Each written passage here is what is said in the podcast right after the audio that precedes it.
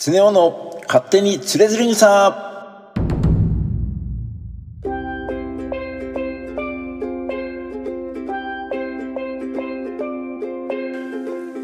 この番組は日本三大随筆の一つつれづれ草の内容を楽しく解説しながら日々の暮らしに役立つヒントや明日使えるちょっとした豆知識そして雑談中心でお届けする番組です。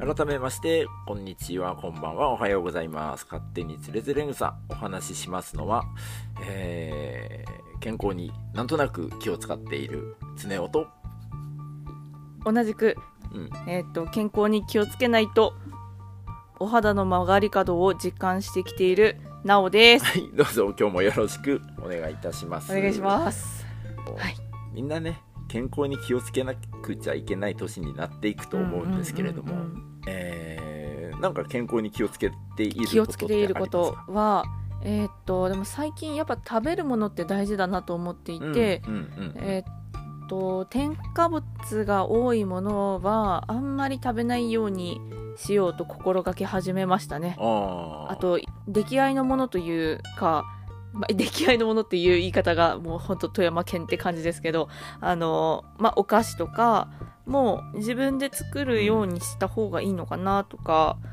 思っあー例えばあのコンビニ弁当とかそういうファストフードはあんまり取らないという感じですか、スローフードそうですね。そうなりたいなと思いながらでもコンビニ飯食べてるわって思っ ちゃいました今、食べます、ね、時間がなくなっちゃって。よくあのうん。衣食同源とかってよく言いますけど食べ物もお薬とね、同じだよなんてそういう話がよくあるんですけれども、今日お話ししますのは、えーそれに近いのかな。漢方薬のお話がちょこっとありましたんで、えーその話を、えーつれづれ草の中から、えーつれづれ草の第149弾から、えーうん紹介いたします。それでは原文の要約の方なおさんよろしくお願いいたします。はい。つれづれ草第149弾危険な香り。需要競争に効くと言われる漢方薬。六条の匂いを鼻に当てて直接嗅いでは危険だ。その中に小さな虫がいてその虫が頭の中に入ってくるという話だ。はい、なおさんありがとうございました。えーね、えー六条というものの中に、漢方薬の六条というものの中に虫がいて、その虫が頭の中に入ってくるなんていう、うん。ちょっとね、ホラーなそうですね。お話ですけれど、なんかわからないこととあーいやかありますまずその六条って一体何なんだっていうところがわかんないですね、うん。これ、あの、六条っていうのは、はい。漢字では鹿のはい。えーキノコ草冠に耳と書いて六条というんですけれど、はい。鹿のキノコあのーはい。で鹿の角うん。ありますよね、はいはいはいはいはい。あのオスの鹿の角っていうのは、はい。毎年こう生え変わるんですよ。へえ。で生え変わる時に毎年その春にポロンと落ちてえー、そんな感じでポロッと。ポロッと落ちる。落ちて、はい。そこから23日でこうコブがポンとポコッとできてくるんですって。うん。でそのポコッとできたそのちっちゃなうん。角。これがうん。六条と呼ばれるあ。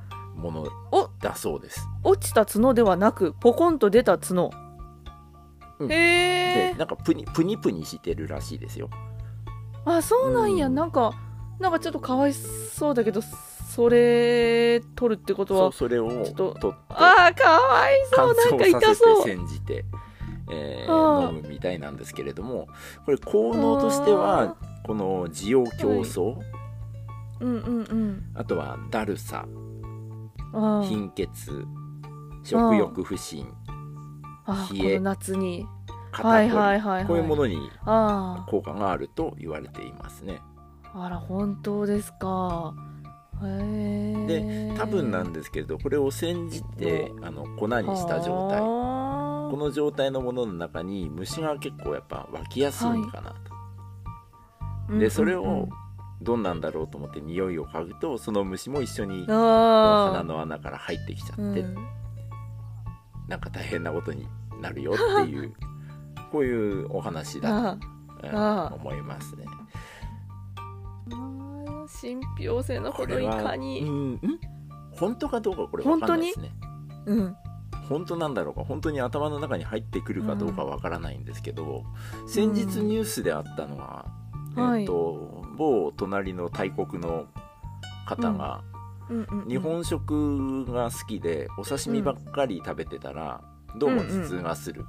うん、というので頭痛がするもんでお医者さんに行ってみたらどうも頭の中に虫がいっぱいいたと、えー、というそういうニュースありました、痛い。想像するだけで痛い。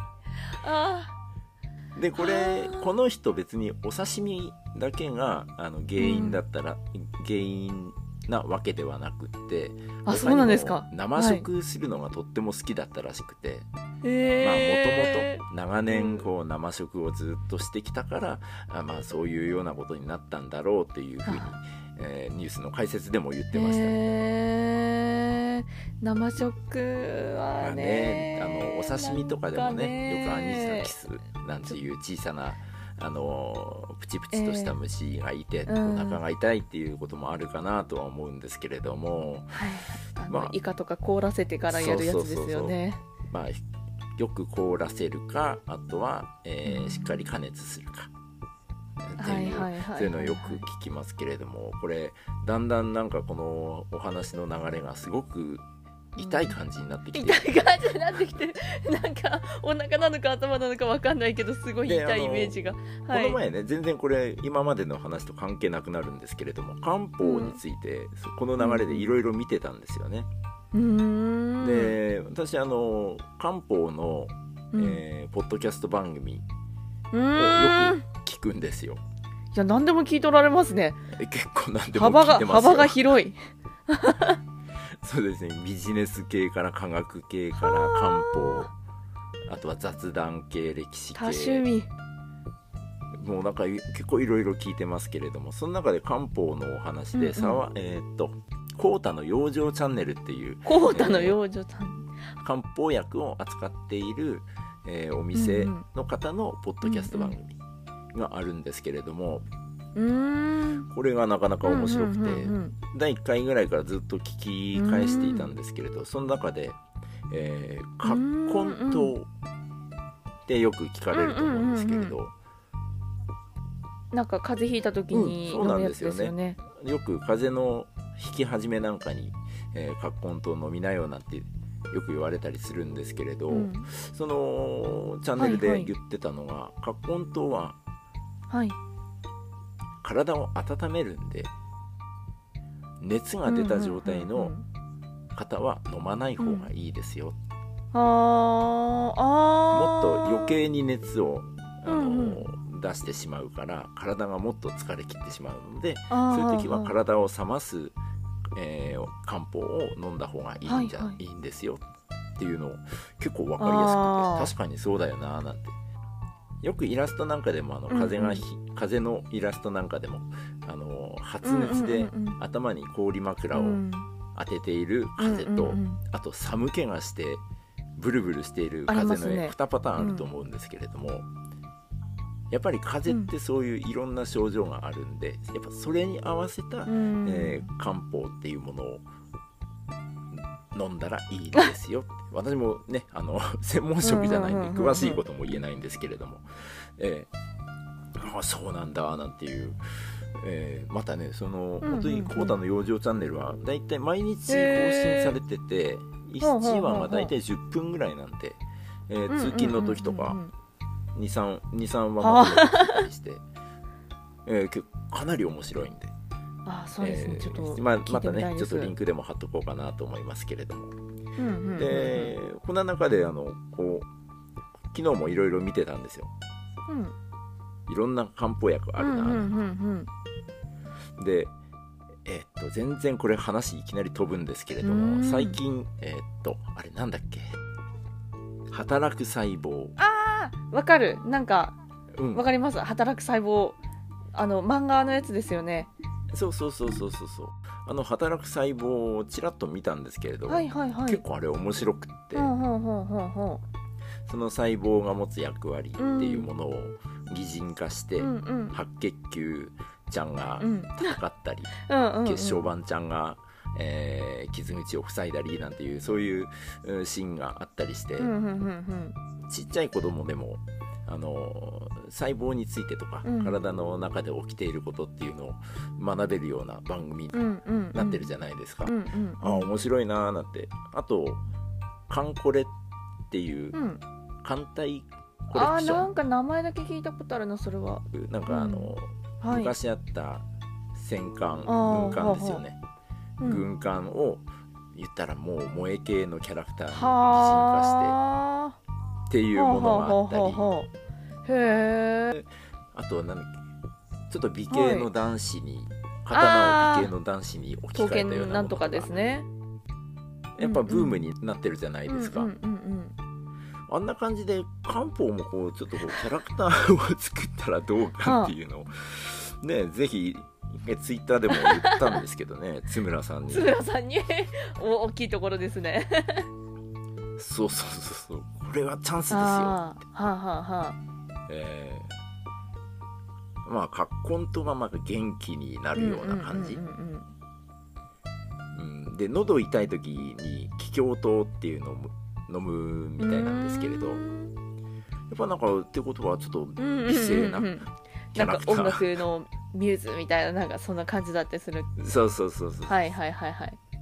まあ売れそうですね。あとねうん、なんかあとね芍薬肝臓うん糖っていう。芍薬肝臓糖。のがこれがうんなんか僕もなんかはい。よく奥さんに勧められるんですけれども、あの足がつりそうな時とか、うん、急な運動で足がつりそうな時とか、つる前に飲んだりつってから飲んだりするといいって言われているみたいですね。肝臓ってあのこう臓器の方じゃなくてあの甘い草とかのそっちの方ですか？えっとね肝臓の肝はなんだっけ？肝臓。肝臓の肝って何？甘い。ああじゃあ甘い方だ。ほー。んなんかでも美味しそう。美味しそうっていうか。美味しく美あ味しくはないと思います。苦い。基本的に漢方全部苦いんです。まあ、そんなにうん。美味しいっていうものはないですね。あとはねうんうん。見てたらうーんとねかっこいいのがサイコ下流骨ボレートえそれ漢方なんですか？かい漢方ですね。サイコの際は、えっ、と紫に、今で言ったら、えっと胡蝶胡蝶忍さんの甲ですね。に加える竜の骨の、えーなんかへそういうえ感じです。完全に最後ってカタカナ これはなんかだと思ってた。違うんだ。へえうん。これはリラックス効果があるね。西洋音切りそうとかなんかうん。あれ系か、あとはね漢方界隈では将軍と呼ばれている将軍。漢方があって、あのの大将の将。はいはいはい。家康とかの、漢方の将軍。うん。うん。でこれ漢方の中で将軍と言われている。これが、えー大王という。だよ もうその名前でよくないですかみたいな感じですけど。あえて将軍っていうはい。うん。あでもね、うん。これね大王はね大きい実黄色なんですね。あー。あでもなんか聞いたことある気がする。なんか人参大王とかなんかそういうやつですっあけそうそうそうそうそうそう。なんかののろしっていうかなんか見る気がしますね。そううん。ささすが健康に気を使っていらっしゃる。チャキン。だからそうそう言うとこれ結構キャラクター作っていけうんうるのかなんうんうんうんうんうんうん。面白そうですねうん。うん。ぜひねこれを聞いてた聞いていただいた津村さん、うん。ちょっと考えていただけたら いいかなと思います。ね。うん。売れそう。うん。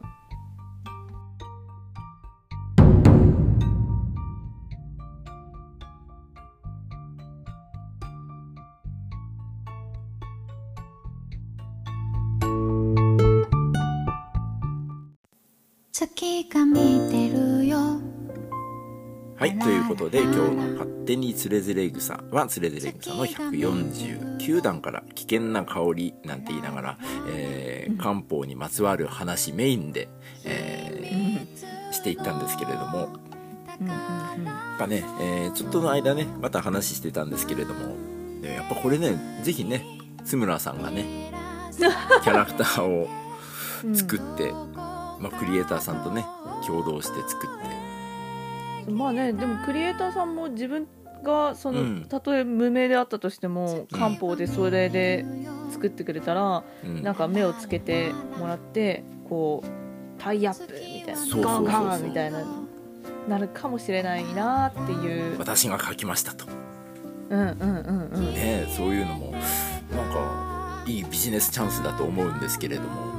あのーこの「勝手につれづれ草の」えーイラスト私描いたんですけれど描いてる今はずっと前からこの絵を使ってますけれどうんこの前ですね今日はあれだな他の人の番組を紹介する回だな。えーっと藤子 F 不二雄さん。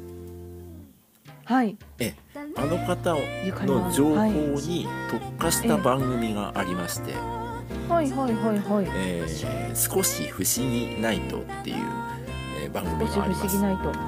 へでですね、えはい。まあ、当然「ドラえもん」とか「お化けの Q 太郎。うんうん」あとは、えーエスパーマミ」とか、あーなんか名前聞いたことある。うん。なああいうその藤子不二雄さん藤子 F, F 先生が書かれた漫画についてすごく詳しく調べたり、まあ、文献を持って文献っていうかまあ漫画であったり、えー全集を持っている方の番組があるんですよ。うん。でそれをずっと聞いてて、えーのび太くんとしずかちゃんのお話が出てきたんですね。でそれを、まあえーっと3話4話ぐらいずっと聞いてていそうするとあなんかと思ってその絵を描きたくなったんですよね。でうん絵を描いてでそこの番組の、えーゆうすけさんという方、えー、ツイッターやっていらっしゃるんで、その方に DM ではい。その、まあ、コメントとともに私の絵を、えーええ。まあ、言ったらもう送りつけたんですね。おおそしたら、はい。ちょうどねあのお便り会っていうのがあった時にーもう大々的に私のあの絵を取り上げていただいて。嬉しい。嬉しくてですね常子さんという方からこのような画像をいただきました、うん。でうんその番組の扉絵にうん。もうちゃんと使っていただいてて、へえ扉絵にまで使って。そえ。えでれはすごい。読書大会出世だ。うん。先週あったんですよ。はい。で前編で終わってて今日後編が公開されてたんですけれども、6月のはい今日ははいはい。9日かな。今日後編が、えーうん。使われていたんですけどもなんと後編にも私の絵使っていただいていて、えー、すごなんかい、ねうん。一人でテンション上がっててね、ありがとうみたいな、ね本当にありがとうございます。ゆうすけさんっていうことでね。ゆうすけさんありがとうございます。今今日はですね、えー漢方のうん沢田薬房さんの「えー、コータの養生チャンネル」さんと、えー少し少し不思議ナイトの、えー宣伝をして終わろうと思います。まあ、そして津村さんもという流れになって津ということですねえーいい絵描きさんを見つけてください。出会いは大事ですねパッケージにキャラクターのデザインをねもし私でよかったら私がイラストレーターつねおが。出てしゃしゃり出ますのでどうぞよろしくお願いしますということで。営業力がバリバリだぜ。はいということで、えー勝手につれづれ草本日は149段のお話でした、えー勝手につれづれ草は毎週水曜日夕方6時に新しいエピソードを公開しております、えーよろしければチャンネル登録をお願いいたしますそれではお話しいたしましたのは常雄と。なおでした。それではまた来週。バイバイ